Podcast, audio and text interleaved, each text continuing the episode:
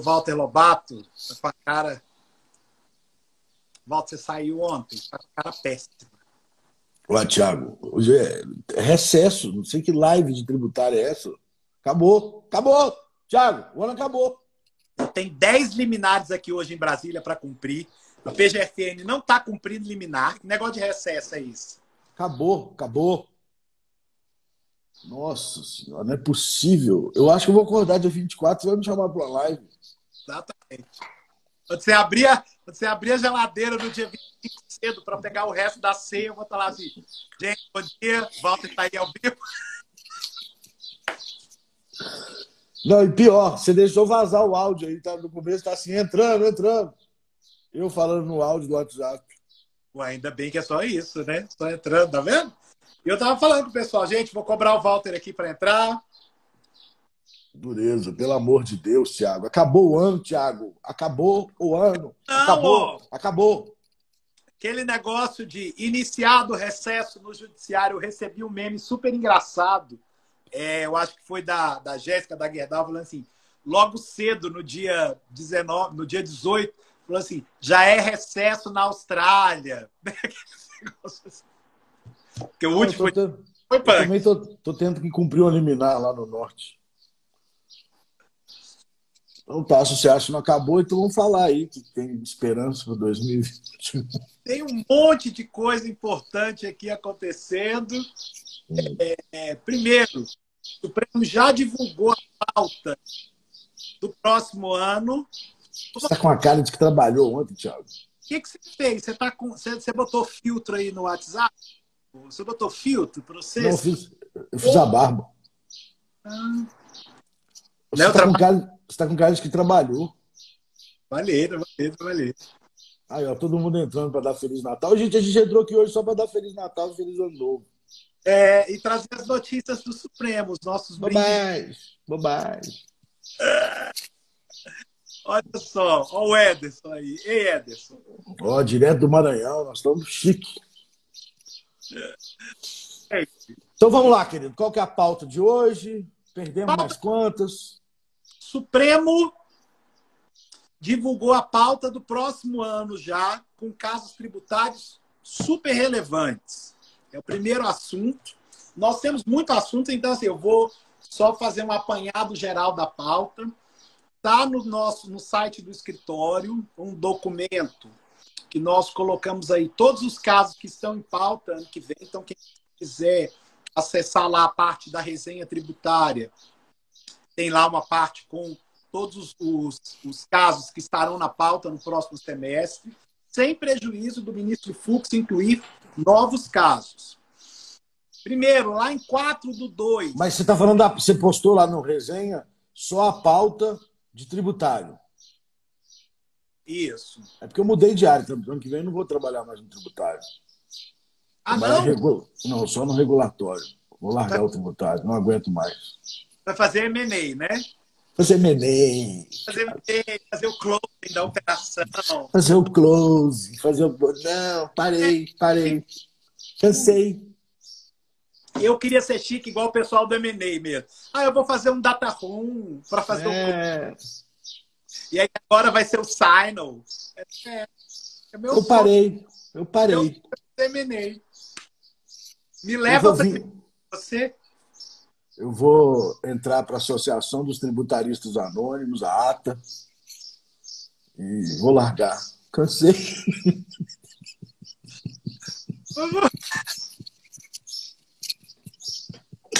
oh, meu Deus.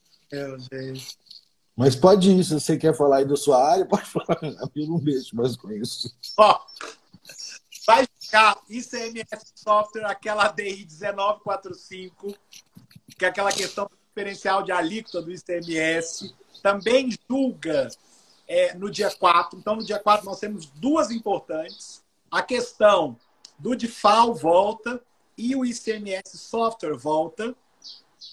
No dia 25 de fevereiro, não, peraí, é, mas peraí, calma. O, o, o, o DIFAL já começou o voto do ministro Aurélio, do ministro é, Toffoli. Teve mais voto? Eu não lembro. Teve mais voto. É, na verdade, tanto o DIFAL quanto o software, o ministro O ministro Nunes tinha pedido. Sim, mas no software que está discutindo ICMS e ISS já formou maioria pelo ISS. Isso. No DIFAL não formou ainda não. No DIFAL não formou ainda não. No DIFAL ainda vem, ainda vem com aquela questão da modulação, né? É. Quando eu mexia com tributário, eu lembrava disso. É, e aí agora, agora volta. É, eu vou só recuperar aqui o pedido, qual foi, como é que ficou a história aí, o final dessa, desse caso do DIFAL. Mas nós temos. Como é que é? Te peguei. Márcio, me ajuda aí, por favor, porque eu não lembro o histórico do DIFAL. Mas o Márcio já já me manda aqui e a gente volta. Mas no DIFAL eu já tive votos do ministro Macorelli, do ministro Toffoli. Isso. Inclusive, inclusive com uma sugestão do ministro Toffoli de modulação não acatada pelo ministro Macorelli, já falou de antemão.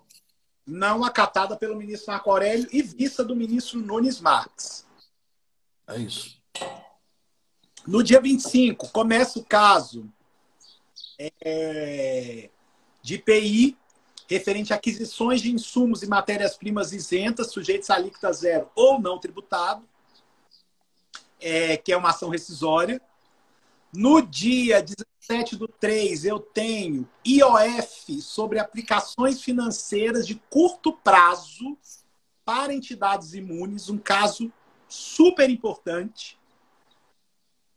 É, depois, no dia 7, eu tenho competência de resolução do Senado para estabelecer alíquotas de ICMS nas operações interestaduais com mercadoria importada.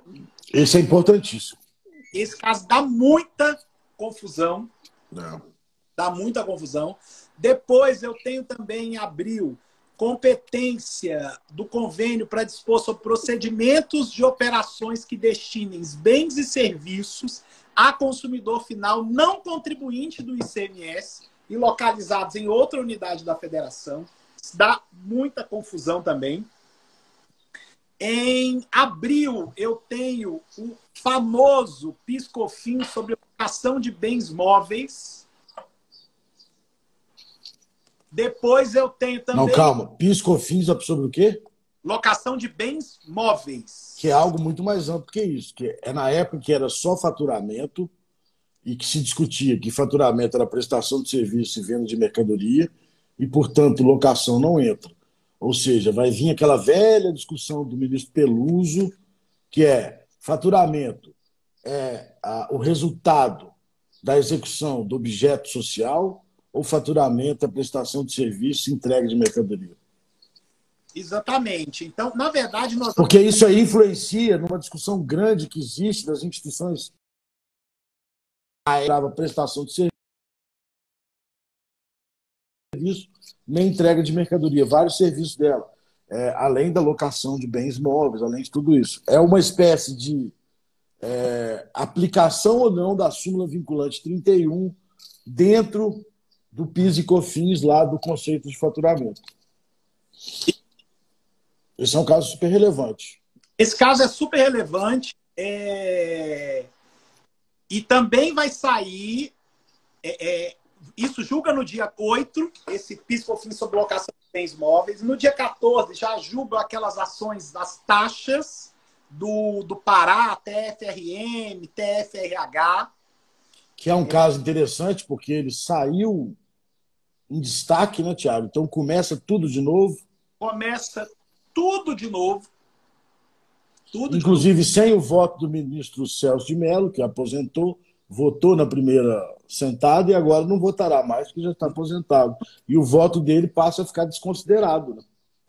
Porque o julgamento zero. Porque o julgamento zero. Esse é um caso regimental interessantíssimo. Esse caso é interessantíssimo mesmo. E aí, assim... além, além de ser um caso que o Supremo já tem um histórico é, de outros precedentes, inclusive no que nós atuamos aí na, naquela taxa do Rio. É, Não, e na taxa fala, nós também atuamos. Quando fala dessa exacerbação de base de cálculo, né? Isso, quando você fala da exacerbação da base de cálculo. Se nós pegarmos o histórico de 88 para cá, a União tinha as contribuições para poder é, buscar dinheiro. Os estados tinham os quatro insumos que são fixos, energia elétrica, telecomunicações, é... esqueci o resto, estou mal. E as taxas. Os estados e as taxas, os estados, estou mal. Os estados e municípios abusaram das taxas. Isso. Meu Aí, cérebro já entrou de férias. Olha só, Piscofins, esse, esse início do semestre vai ser importante para quem tem essa, essa questão de Piscofins sobre locação de bens. Walter, para. Se fizer assim, melhora? Não, pior. sobre locação de bens móveis, eu tenho labirintite.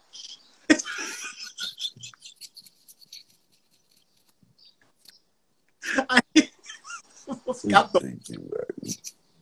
Aí Vamos você vai ficar tá chapado. É, Desculpa tá. a interrupção, vamos em frente. E depois nós vamos ter também a questão da hum. taxa e a questão de PIS sobre locação de bens imóveis. Tanto para empresas que têm por atividade econômica esse tipo de operação, como para empresas que a locação é eventual e subsidiária ao objeto social principal da empresa. Então, nós temos aí os dois tipos de, de situação. Temos fundo rural de novo, que não acaba nunca. Não acaba nunca, fundo rural. Rural ainda vai julgar? O rural ainda vai julgar. Aquela Nossa. Senhora. Eu respondi ontem para uma pessoa que já estava julgado, Thiago. Pelo amor de Deus, aí. Aquela DI 4395. É, temos uma, uma questão super importante que você gosta, que é a possibilidade de modulação por regulamento das alíquotas de RAT e SAT, com base no indicador de desempenho da empresa, que é um RE e um ADI, um RE com repercussão geral e um ADI. Aí já, aí já não é o SAT, o julgamento histórico do passado sobre legalidade, aí já é o FAP. Isso, exatamente. Né? Então, assim, o Supremo tem a questão da CID remessa, julgada lá no finalzinho de junho, quase para partir para o recesso.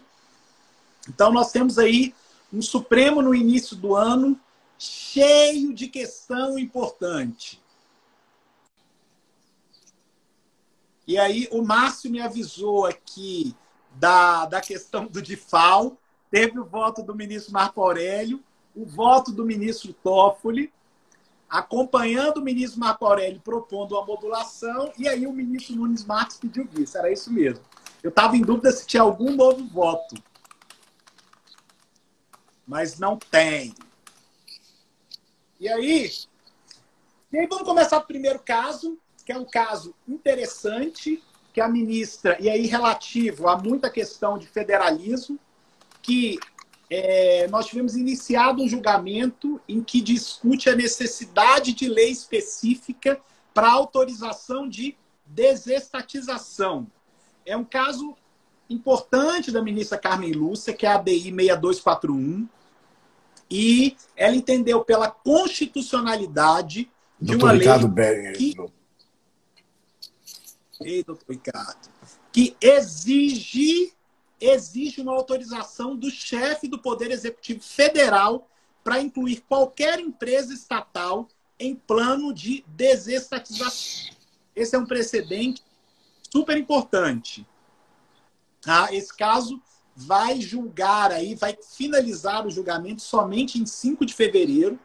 É, a ministra destaca que a autorização genérica é que veicule programa de desestatização, ela é suficiente para a desestatização de uma empresa estatal. Esse precedente, é um, esse voto é um voto rico, porque ela traz diversos é, é, é, questões importantes a essa questão de autorização ou não do chefe do Poder Executivo Federal. É um voto que vale a pena ler. É a DI 6241. Isso, esse é o 6241.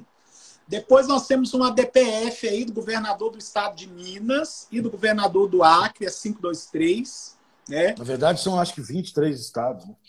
Isso, que fala é, aqui daquela questão de, da Dru, né? Que você tanto gosta. Não, eu e, não gosto da Dru, não. E aqui, mas você gosta de, de, Você é um estudioso de Dru, não vem falar isso, não. Não, esse caso aí foi um caso ajuizado pelo Estado de Minas, é, encampado aqui pelo nosso querido diretor Onoff, na época, né, advogado-geral do Estado, e que teve adesão de vários estados aí da federação, é que o argumento não era é, as premissas, então, não, não se baseava nas premissas então adotadas pelo Supremo. Não se dizia que a DRU era inconstitucional, porque o Supremo já tinha dito que era constitucional, é, mas se dizia o seguinte: olha, reiteradamente o governo faz uh, uh, procedimentos de desvinculação, pelo, ainda que pelo constituinte derivado. Paralelamente a isso, o governo aumenta, tem uma carga tributária que vem aumentando sua arrecadação muito concentrada nas contribuições. Então, isso foi uma forma, segundo argumenta-se na, na inicial, de se é, fraudar a vontade da Constituição, que era de um federalismo cooperativo, em que todos os impostos são repartidos entre estados e municípios. E diante dessa fraude à Constituição, se pedia que aquela parte desvinculada das receitas fosse repartida com os estados. A ministra, foi a ministra Rosa, eu acho, a relatora. Foi a ministra Rosa. A ministra Rosa faz um histórico dizendo que a DRU veio para aliviar o excesso de vinculação que existe no orçamento que o Supremo já havia julgado a DRU como constitucional, que não, há, não se pode falar no comportamento reiterado, porque foram vários, várias emendas constitucionais é, e julga improcedente a ação. É uma ação que todo estudioso de direito tributário e direito financeiro deveria ler, inclusive no voto, porque ela suscita questões muito relevantes para fins do sistema. Ainda que tenha sido julgado improcedente, eu acho que é um, é um tema de grande reflexão. Eu, estudei muito isso, você tem toda a razão, eu estudei muito isso no mestrado, no doutorado, é, mas minhas teses pode jogar fora, porque tudo que eu escrevi lá o Supremo julgou contra. Não, mas é, é, a decisão do Supremo, ela é absolutamente. Tem muita gente criticando essa decisão hoje. Eu fiz questão de trazer o caso da Dru em razão do nosso aí, luz diretor, doutor Onofre, que que ontem ganhou uma relevante medalha aí da Procuradoria do Estado de Minas Gerais, né, da AGE. E... Parabenizá-lo aqui. E aí, assim. É, Pedir é, a ele que pague o vinho assim que pudermos aglomerar novamente. Exatamente. E aí, essa questão da DRU é importante porque ela traz uma aula aí de direito financeiro, é, de vinculação de receitas ou não, esse caso tem previsão de finalizar no dia 5 de fevereiro de 2021. Vale a pena ficar assim atento a esse caso da Dru. Quem gosta de academia é, tem que tem que ficar muito. É um caso é um caso muito interessante, muito interessante. Muito, muito, muito interessante. Depois, um caso que você gosta muito, que é o caso do IPVA, já mandei o um voto para os meus alunos de direito financeiro, mesmo eles estando no recesso, porque você me convoca para lives no recesso, eu desconto nos alunos também mandando material no recesso. É isso aí, gente, é isso aí. Vamos passando para frente. O número, o Ederson, é o ADI, ADPF 523. 523, Distrito Federal. Isso. Bom. É... Depois, nós temos um ADI a 6074 o Supremo está zerando o estoque dele de, ADI, julgando muito, é, muitos casos. Isso é importante porque tira o gargalo, né? Olha, o doutor Rafael Caldeira entrou. É, acordando, acordando às 11. Está acordando às 11. Não, será que ele sabe o que, que nós falamos antes aqui? Não, você entrou agora, acordando às 11 lá. Bom dia. Tá dando bom dia. Bom dia. Meio, o cara tá dando bom dia. da manhã, vem o cara de pau, dá bom dia. Acordando agora. Ô, Walter. O recesso, o recesso tira as pessoas do eixo. Ô, Walter, igual um amigo nosso, assim. Ô, Walter, você consegue me explicar por quê? Porque essa criatura entra às 11h30. Tá bom. Falar, meu sonho é ter uma vida assim, acordar às 11 igual o Rafael Caldeiro. Vamos ficar calmo. Ninguém tá pronto. Vamos ficar calmo. Depois... Essa DI 6074 é tão interessante quanto a DPF 523. Ela trata exatamente da concessão de incentivos fiscais que não há comprovação de que não houve renúncia de receita ou há uh, medida compensatória para aquela perda de receita. É muito interessante o voto da ministra Carmen Lúcia. É, vale a pena todo mundo ler, assim como a DPF. É, por quê? É, claramente o Brasil precisa caminhar para uma reconciliação, apesar de terem dispositivos legais na lei de responsabilidade fiscal, assim como dispositivos constitucionais que defendem o equilíbrio orçamentário, mas o Brasil precisa caminhar para uma reconciliação do direito tributário com o direito financeiro. Nós não temos uma política fiscal na União, é falha, nos estados também muito falha, imagine nos municípios, uma política fiscal que, que concilie despesa e receita. Isso parece meio básico, meio evidente, mas é, não temos isso. Né? E aí, esse caso da, da, isenção do IPVA, eu não lembro onde que era, acho que era Roraima, tia. Para portadores de doenças graves. Não, pois é, mas qual que era o estado? Roraima. Roraima. É, é, esse caso é basicamente direito financeiro, vale muito a pena ler o voto.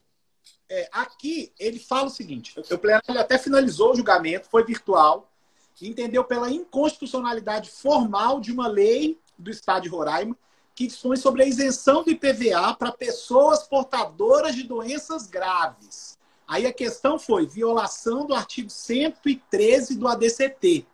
Porque, segundo os ministros, esse artigo 113 aqui do ADCT, ele disciplinou no âmbito constitucional a obrigatoriedade de qualquer pessoa legislativa criar ou alterar despesa obrigatória ou renúncia de receita tem que ser acompanhado da estimativa de impacto, igual você falou. Só que aí teve uma proposta muito boa de modulação de efeitos, que aí eles colocaram a modulação de efeitos, que a decisão passa a valer a partir da publicação da ata de julgamento, e aí e isso me trouxe um, um, ponto muito positivo, assim, tendo em vista preservar o patrimônio dos contribuintes isentos do IPVA com base em legislação estadual em atenção ao princípio da confiança. Da confiança. Esse é basicamente né, é, é, a fundamentação, a estrutura do princípio da confiança. Ou seja, aquelas pessoas que adquiriram os veículos tinham como legítima expectativa, através de um ato emanado pelo Estado Executivo é, é, e até do Estado Legislativo, que era lei, né, Tiago? Eu não lembro se era lei. É do Estado Legislativo é o seguinte: você está isento do IPVA. Não é o Estado dizendo ao cidadão, você está isento do IPVA. Não é possível que, tempos depois, é, através de uma decisão judicial, esse Estado que emanou esse ato de confiança diga: olha, você tem que pagar o IPVA desde lá da época que você comprou o veículo. Então, assim, esse caso ele traz duas lições muito importantes. Né? É, três, mas uma a gente já sabe dela. A primeira, é a questão da reconciliação do direito financeiro com o direito tributário e a necessidade de uma política fiscal em que toda vez que há uma renúncia fiscal deve-se demonstrar a compensação daquela renúncia. Dois, a modulação clara numa manifestação evidente que é utilizado em todos os ordenamentos jurídicos é, do mundo moderno, que é a confiança pelo ato emanado do Estado. Né? nosso querido Mitidiero e a nossa querida professora Isabel vão gostar muito de ver esse caso. É. E três, e três, com um certo grau de ironia, é, o Supremo dizendo mais uma vez que a decisão vale a partir da data de publicação da ata. Tem muita gente aí que contesta isso, mas é o que está no CPC, né, Tiago? E sempre foi a jurisprudência do Supremo. Sempre foi a jurisprudência aqui tem um outro ponto que eu queria destacar no final. Os, eles afastam a alegação de inconstitucionalidade material, porque a jurisprudência do Supremo ela caminhou no sentido de que incentivos fiscais que têm como objetivo atenuar situações de grande vulnerabilidade, como é o caso atual, não pode atingir a isonomia ou não tem, não vão agredir a isonomia tributária mas buscam tão somente a aplicação de igualdade material. Então, aquela, aquela primeiro semestre de faculdade, que a gente vira assim, o princípio da igualdade é todos são iguais na medida das suas desigualdades. É, ele reafirma novamente aquela jurisprudência dele antiga, que a igualdade não é tratar todo mundo de forma absolutamente igual, não. Nesse caso, não tem nenhuma agressão ao princípio da isonomia tributária. É, não, seria uma política fiscal plenamente viável, até para inclusão da cidadania. Né? É, mas é, o problema é que precisa equilibrar com as despesas. É.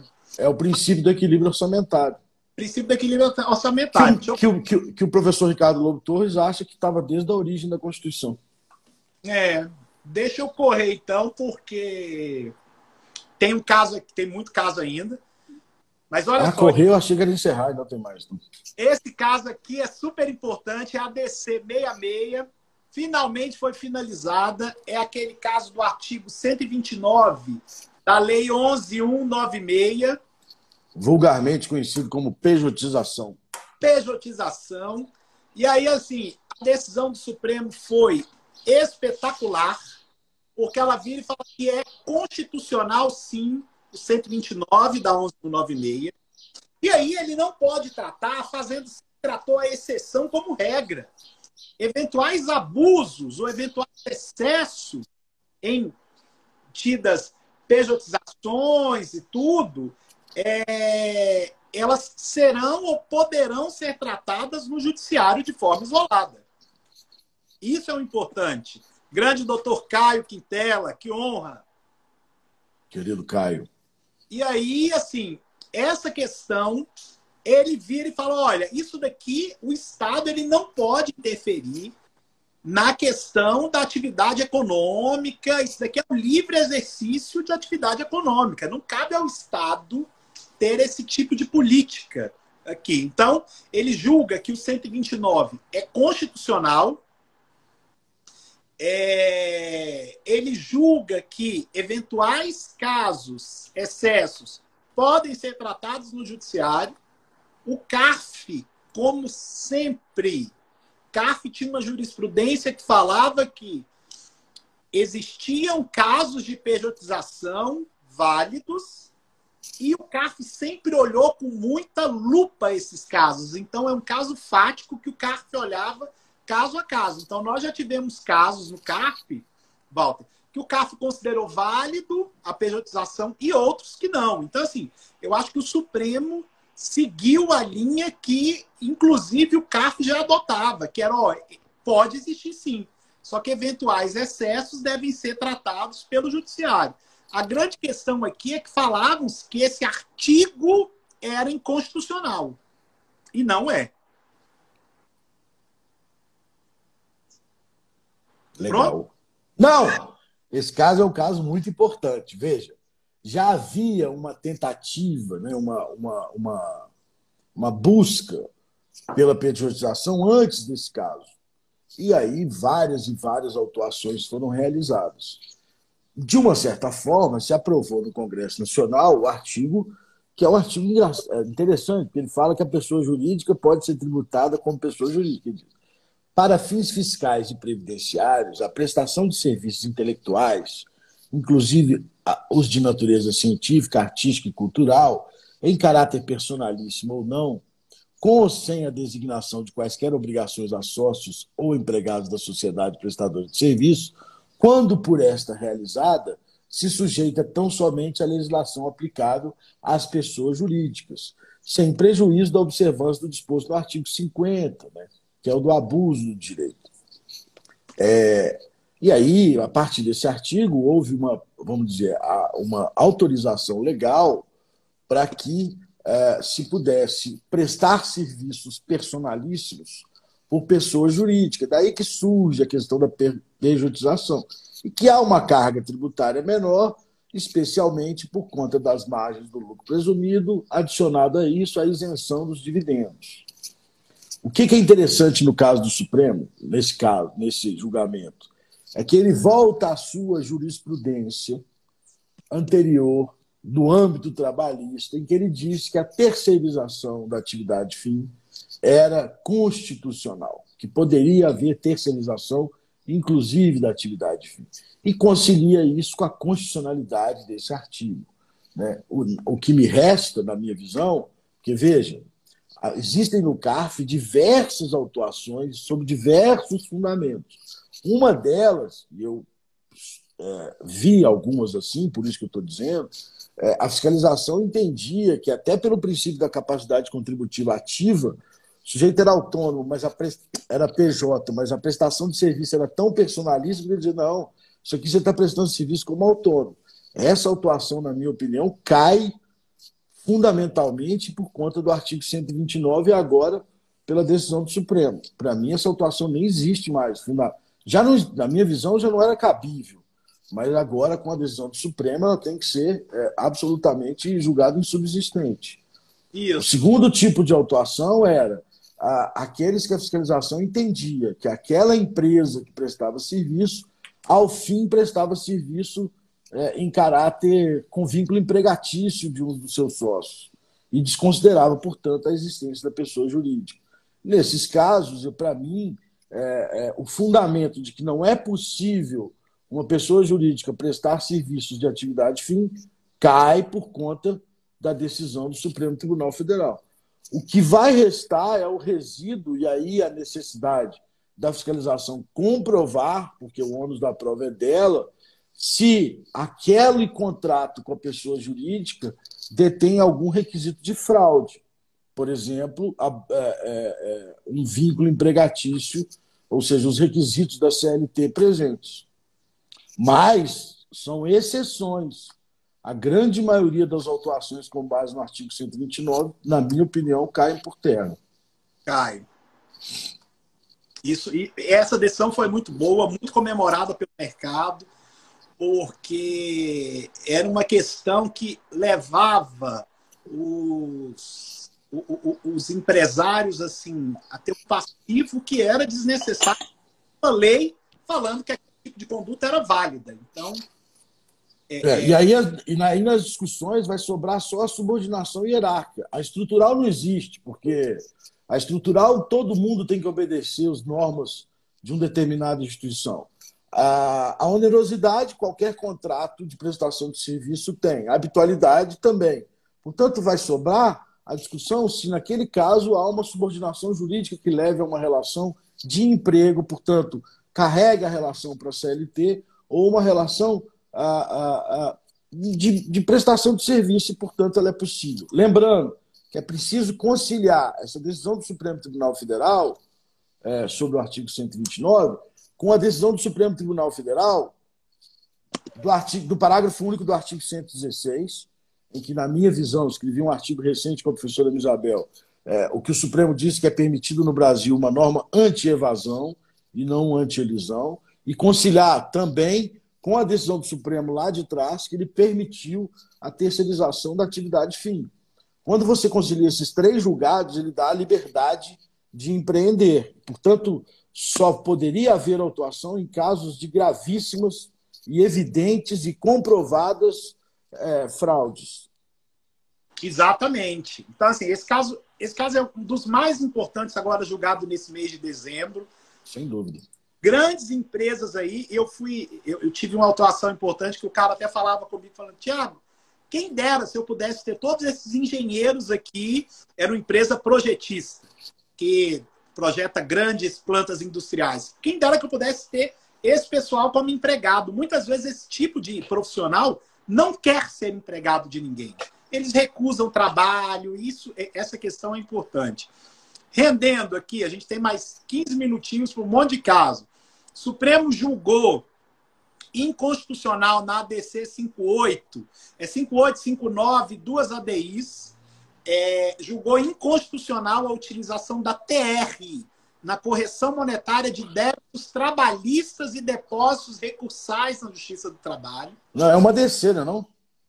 Tem uma ADC, duas ADCs, 58 59 e duas ADIs. Ah, tem ADI também. E a 6021. É porque eu coloquei aí, só para te pegar, na informação da live, só coloquei uma ADC. Eu não tenho a menor ideia do que você está falando.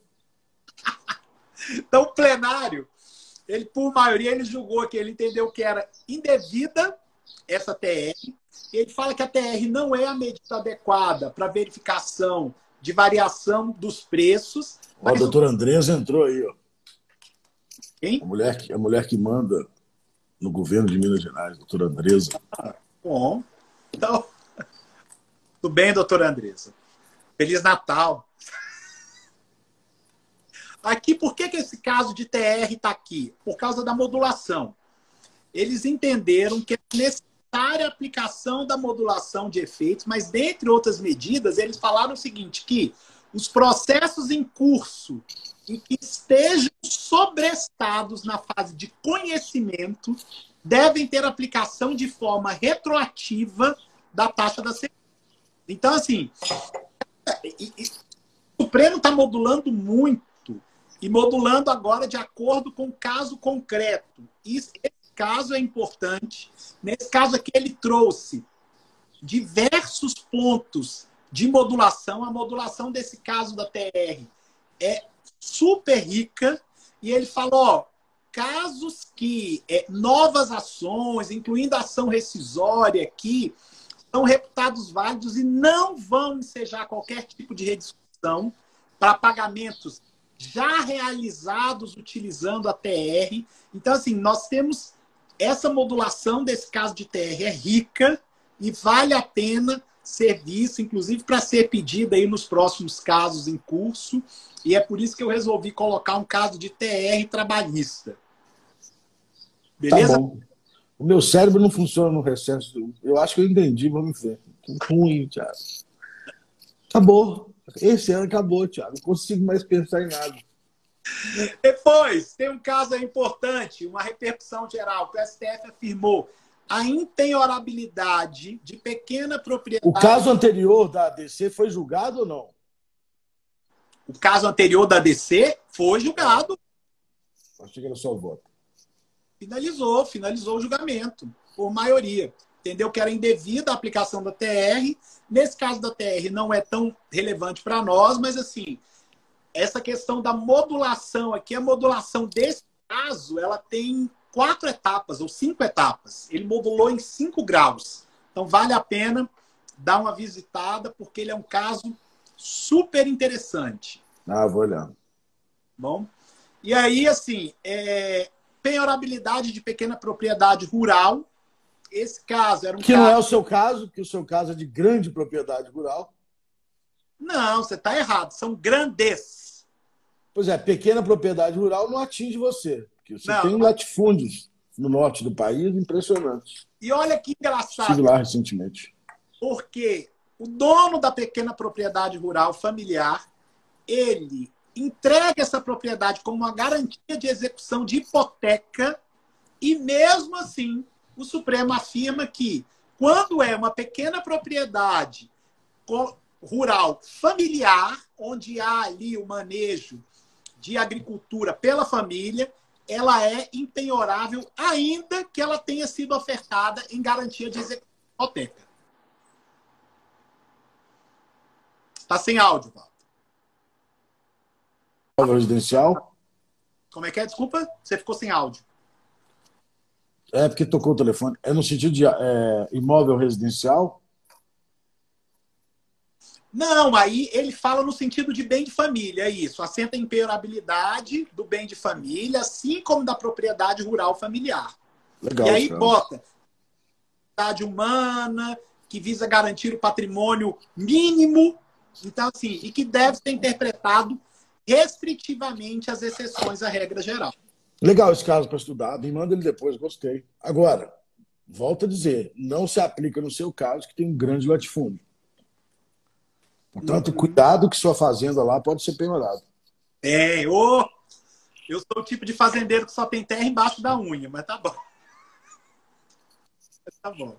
É igual o apartamento de Paris que você negou, negou, negou, até me dar a chave para passar uns dias. Mano. É. Que, aliás, você deixou sujo. Mas vamos lá. Tema. E a geladeira vazia.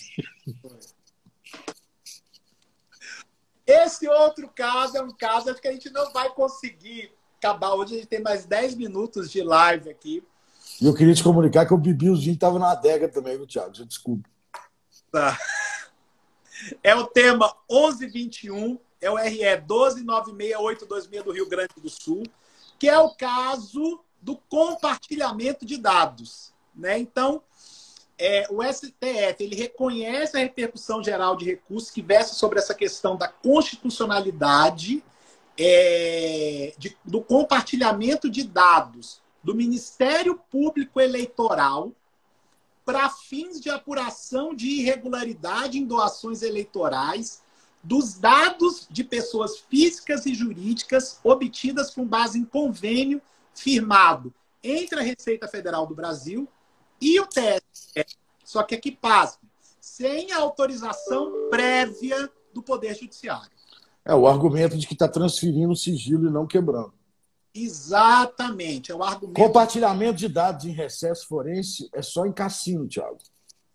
É, então aqui. Ai, meu Deus do céu. Essa piada foi sensacional. Vamos continuar. Eu fingi que eu não ouvi. Vai lá. Ela foi espetacular. Foi a melhor piada das lives. Olha aqui. Esse caso é importante porque é isso. Não há quebra de sigilo. Há troca de sigilos entre eles.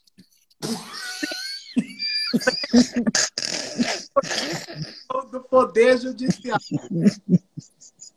Ô, gente, vocês estão rindo aí. O Walter, outro dia ele estava numa, numa vida um pouco estranha. Foi começando a ficar verde.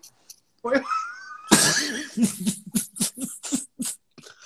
O problema ele... é que aqui não tem mudo, nem pode tirar a câmera, pô. Ele teve que desligar o vídeo. A doutora Ana Paula Fernandes ligou para ele pensando que ele estava morrendo. Então... Foi mal piada. Continue, Thiago. Eu juro que eu vou tomar água que melhor. Olha só. Esse próximo, então, compartilhamento. Esse próximo caso é um caso muito bacana para quem advogou muito naquela questão de imunidade tributária dos portos. Você tem muitos clientes disso, eu também. Portos. Dois casos. Deixa eu cair. Tá, tá duro, viu? Recesso começou, Thiago, não aguento mais. Mas vamos lá. Portos, portos, portos. Não sei se vocês lembram que aquele caso do IPTU, que quando a empresa ou quando a sociedade é imune e ela tem uma atividade econômica, o Supremo mudou a jurisprudência e falou: não, agora tem que pagar, tem que pagar IPTU. E aí agora o Supremo, então ele virou e falou nesses dois casos, RE da Barra Fó e da Petrobras. Isso atingiu portos, concessionárias de pedágio, aeroportos. Não, eu lembro, esse caso nós escrevemos até um artigo sobre isso, nós dois. Foi. E agora o Supremo. E aí a gente estava discutindo a todo momento que naquele caso ali. Qual era o distinguish, né, do interesse público, etc. Isso. E agora o Supremo ele reconhece, na relatoria do ministro Fux, esse tema 1122, ele reconhece a repercussão geral da imunidade tributária recíproca em favor de sociedade de economia mista. Sociedade de economia mista tem interesse lucrativo, só que prestadoras de serviço público relativo à construção de moradias para família de baixa renda. Então, aqui vai ser discutido muito o interesse público nessa atividade desempenhada sobre essa sociedade de economia mista. Mas aí então, mas aquele distinguish já foi feito, ou seja, não, também está em andamento. Também está em andamento. Ou seja, esse caso pode ser um excelente precedente para aqueles outros casos, é isso? Exatamente. E todo mundo. Isso tá... é muito interessante todo mundo prestar atenção, porque é, nós tivemos uma surpresa naquele julgamento que foi o Supremo é, mitigando a imunidade tributária. E também o conceito de propriedade para fins de tributação do IPTU. E, basicamente, depois que todo mundo tem que ler com profundidade as decisões, o Supremo dizia: olha, quando se vai para o mercado, quando se está no âmbito do domínio econômico, não se pode ter imunidades que quebram a livre concorrência. E aí ele mandou tributar. E aí uma série de, de, de casos vieram depois, ou de pleitos, dizendo assim, olha, eu não estou na livre concorrência. Eu estou agindo aqui segundo o interesse público. Eu não posso ter essa tributação ou essa mitigação da imunidade recíproca estabelecida no, no precedente. Esse é o caso que vai decidir, na minha opinião, essa, esse distinguish. Né? Isso, exatamente. Esse caso é importante, é um caso a ser trabalhado. Quem gosta de imunidade tem que se dobrar nele. Aquele caso que estava praticamente morto do IPTU é, é uma questão também que pode reavivar, que vai virar e falar assim: ó, tudo bem que você julgou lá em relação a empresas que possuem atividade econômica, mas quando eu tenho o interesse da União ali estabelecido, eu tenho uma outra figura. Exato, Emerson. A exemplo dos Correios, Casa da Moeda, Infraero. Nesses três aí, eu não tenho interesse, eu não tenho atividade lucrativa, né?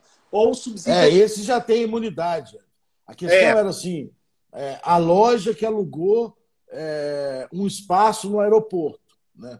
A Infraero, que é a detentora ali do, do, daquela, daquele espaço, ela tem a imunidade. O Supremo disse: não, mas é, quem está se valendo dessa imunidade é um particular. Estou dizendo que o Supremo disse, eu não concordo com esse julgamento. Quem se, dá, se valendo é um particular no interesse privado, no Você domínio tem... econômico. Concorda com o julgamento? No, no, de origem, não, porque ele relativizou. Você não vive brigando comigo? Porque ele relativizou o conceito de propriedade. No recesso pode ser opinativo. Tá certíssimo. O julgamento do Supremo está errado. Na minha opinião, ele errou na origem, porque ele relativizou o conceito de propriedade. O proprietário é a União e, portanto, a imunidade recíproca, que é aplicada em todos os países federalistas, deveria se valer para aquele caso. E aí, quando ele relativizou, ele trouxe para dentro dessa discussão outros casos, por exemplo, como as concessões de portos, que não tem nada de domínio econômico no sentido de um corredor de um, de um aeroporto, mas é, ali se preenche um interesse público muito maior. E aí é relativizar, na minha opinião, a própria imunidade recíproca, com o perdão de, durante 2020, eu ter sido o único sujeito nessa live, que só tem dois, que não deu nenhuma opinião. E aí estou dando agora. E o que, que deu o caso dos cassinos, cassino, o caso das compartilhamento de dados? O caso dos compartilhamentos de dados do. do... Não, vai julgar? Oi? Já julgou ou vai julgar? Não, o Supremo reconheceu a repercussão geral. Ah. Tá? Então, assim, ele vai ser julgado. Eu trouxe só essa repercussão geral, que é muito importante para gente. Depois, tem mais três casinhos aqui. Agora você tem que passar em um minuto os três casos, falta um minuto para acabar.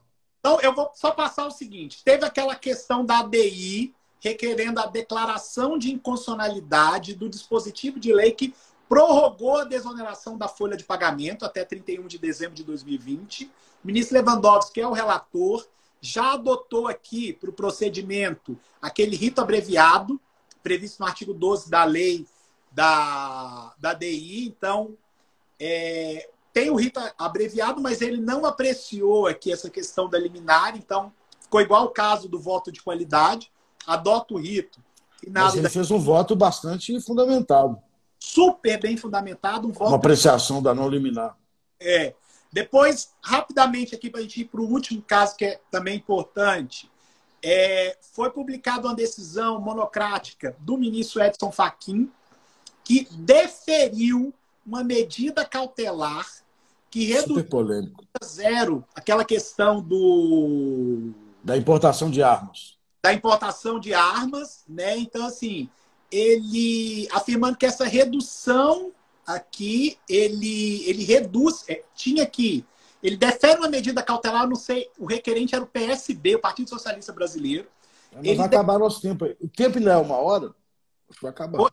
É, tá, tá fechando já. A gente entrou seis minutos atrasado ele entendeu que tal medida, isso é importante, representa uma afronta ao direito à vida, à segurança pública e à preservação do mercado interno. Esse caso nós temos que voltar depois, quando a BNDES voltar de férias. É controle de, pelo Poder Judiciário da extrafiscalidade. É, esse caso é grave. e não é controle objetivo, é controle subjetivo. O objetivo é aquele da ministra Carmen Núcia que falou: não tem previsão para compensar a renúncia, então é incondicional.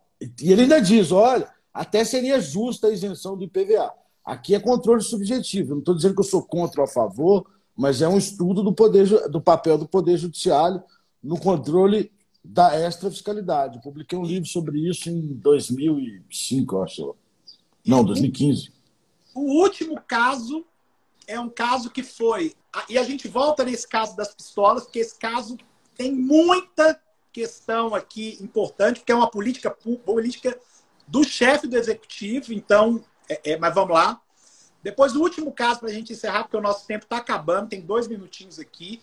O, o STJ afetou ao rito do repetitivo processos que discutem aquela questão da base de cálculo das contribuições para terceiros se submeter ou não ao limite de 20 salários mínimos. Essa questão, a sessão por unanimidade, ela admitiu a proposta de afetação aqui é, de alguns casos. É um caso que está tendo muita, muita discussão embaixo e houve a determinação, por que eu quero trazer esse caso?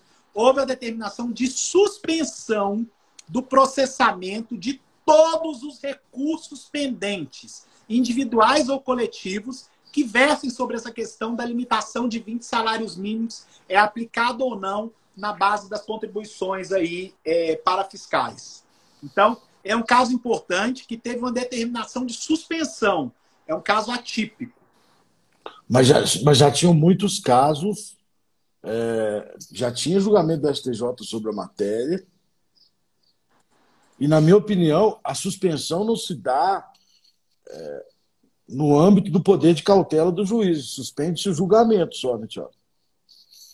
É, então, o, o STJ determinou a suspensão do processamento de todo e qualquer processo pendente, inclusive nos juizados especiais.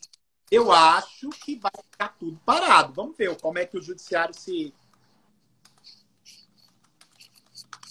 vai se portar acerca desse caso. Ele não determinou, não fala em sobrestamento, nada. Ô, oh, doutor Fábio. Querido amigo Fábio Faustino. Este é um ser humano e um profissional extraordinário. Estará conosco em janeiro. Com certeza. Pessoal, então acho que esses são os últimos casos aqui da nossa da nossa discussão, da última live do ano. Muito obrigado a todos aí. Aí, ó, o Fábio colocou isso bem, né? Que julgamento dos 20, da unidade 20. Ele suspende a, a possibilidade do juiz julgar. É, mas não suspende a exigibilidade nem o poder de cautela do juiz. Falando em exigibilidade, não, jamais. É. Não de exigibilidade, não. Mas também não suspende o poder de cautela do juiz. Essa é, essa é uma medida de suspensão para dizer: vamos parar de alastrar a tese, eu vou decidir aqui no precedente para se aplicar depois. Isso, parar de. Isso, exatamente. Mas não há, não há de forma alguma suspensão da exigibilidade. E nem suspensão do poder de cautela do juiz. O juiz pode dar liminar. Pode. Bom, beleza, pessoal. Bom, obrigado. Feliz Natal, Walter. Obrigado aí. Ano que vem. Querido, esse foi um ano muito duro, né? Um ano difícil, com muitas perdas. A gente tentou aqui, através dessa live, é, reduzir as distâncias causadas por esse momento tão difícil, é, trazer um pouco de bom humor para dias tão duros, e com isso eu contei com um grande amigo, um grande sócio, é, e um companheiro que vamos ter aí muitos e muitos anos pela frente, ele atuando no tributário e eu abandonando a área para atuar em outra área mais tranquila, mas a gente vai ter muitos anos pela frente. Então, Tiago, quero te agradecer muito a amizade, a parceria, pedir desculpa pelas brincadeiras, mas a intenção da live era mostrar que é possível a gente trabalhar com direito tributário e tentar, de alguma forma, manter o bom humor diante da, da calamidade que a gente está passando. Quero desejar para todo mundo um 2021 maravilhoso, cheio de saúde felicidade, e, e, que a gente possa realmente voltar a uma certa normalidade. Lembrando que o ser humano é capaz de tudo, inclusive de superar momentos tão difíceis como esse. Lembrem-se disso quando a gente voltar à normalidade, para que a gente possa construir de fato um lugar melhor para a gente viver. Muito obrigado a todos. Obrigado, pessoal. Feliz Natal. Finalmente o Tiago vai me deixar em paz. Tiago, só te vejo em 2021. Obrigado, Senhor. Senhor, já já eu vou te ligar. Falou, Tiagão. Beijo de todo mundo. Feliz Natal, pessoal. Voltamos depois do dia 20. Lu, é recesso na Bradetê. Obrigado na web. Obrigado, Lu.